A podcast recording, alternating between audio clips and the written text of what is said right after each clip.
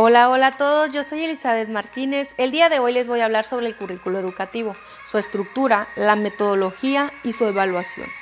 Bueno, pues primero que nada, vamos a saber qué es un currículo.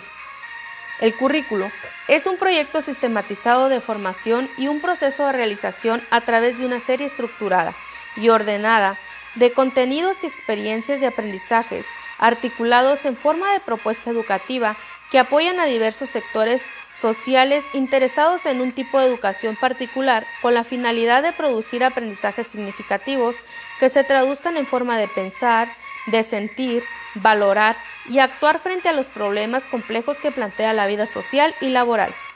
El diseño del currículo reconoce la existencia de varias tensiones fundamentales que son producto de buscar la mejora de calidad en la educación.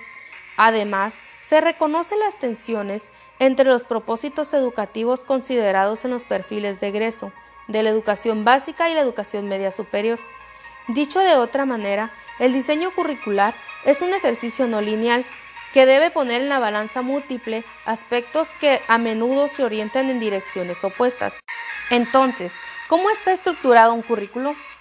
Todo currículo educativo consta de unos elementos concretos y que son comunes en todos los casos. Lo que varía es el contenido que encontramos dentro de cada uno de ellos.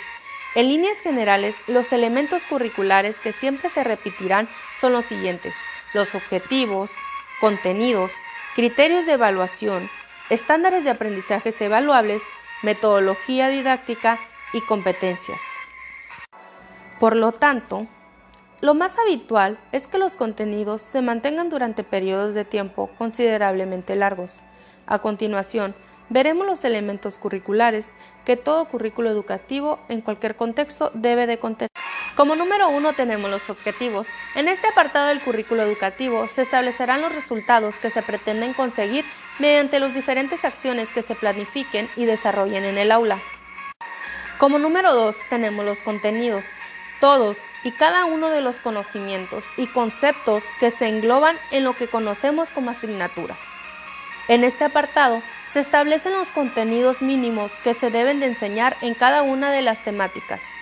Son una serie de habilidades y competencias que se adquieren por parte de los alumnos a lo largo de la etapa educativa.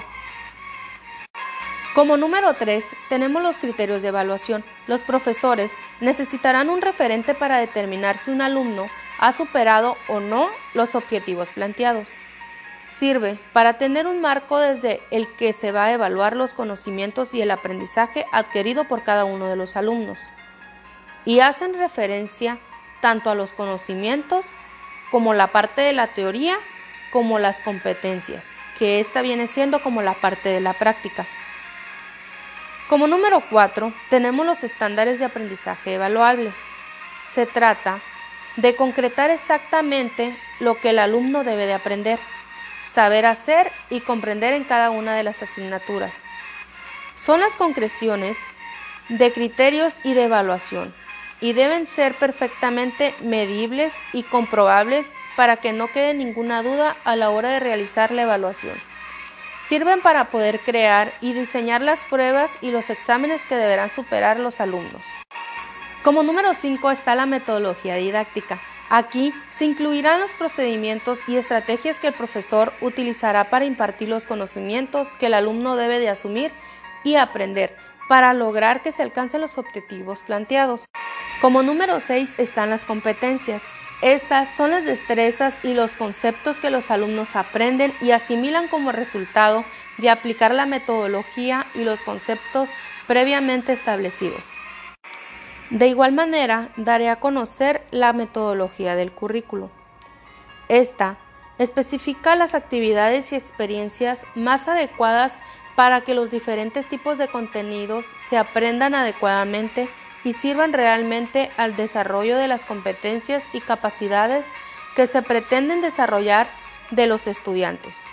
Para ello, llevar a cabo la metodología es necesario tener la estructura y planificación de las áreas de estudios y actividades para el logro de competencias trazadas. De igual manera, contar con la determinación del perfil de egreso y el plan de estudios de los estudiantes para que se resuelven el qué va a aprender, cómo y para qué. Por último, la evaluación hace referencia a los procesos de control y reformulación de procesos de enseñanza y aprendizaje. Deben de incorporar un análisis y valoración del proceso que se han llevado los resultados. La evaluación no debe limitarse a lo que el alumno ha hecho o ha dejado de hacer. Deben de incluir también la propia enseñanza, tanto lo que se refiere a su planificación como la relativa en su desarrollo a lo largo del curso de formación. Las evaluaciones del currículo permite valorar los planes y programas del estudio, así como sus métodos y materiales educativos, que constituyen entre otros. ¿Qué dimensiones se evalúan? La calidad del diseño del currículo en cuanto a su consistencia interna y externa, la relevancia, pertinencia, claridad y la equidad. De igual manera, se evalúa la implementación del currículo a partir de la valoración de las relaciones que se establecen en su diseño y su instrumentación. Bueno, pues por mi parte ha sido todo. Espero les haya interesado este tema, ya que es muy importante conocer el cómo está estructurado un currículo y para qué nos sirve y cómo podemos utilizarlo dentro de las aulas.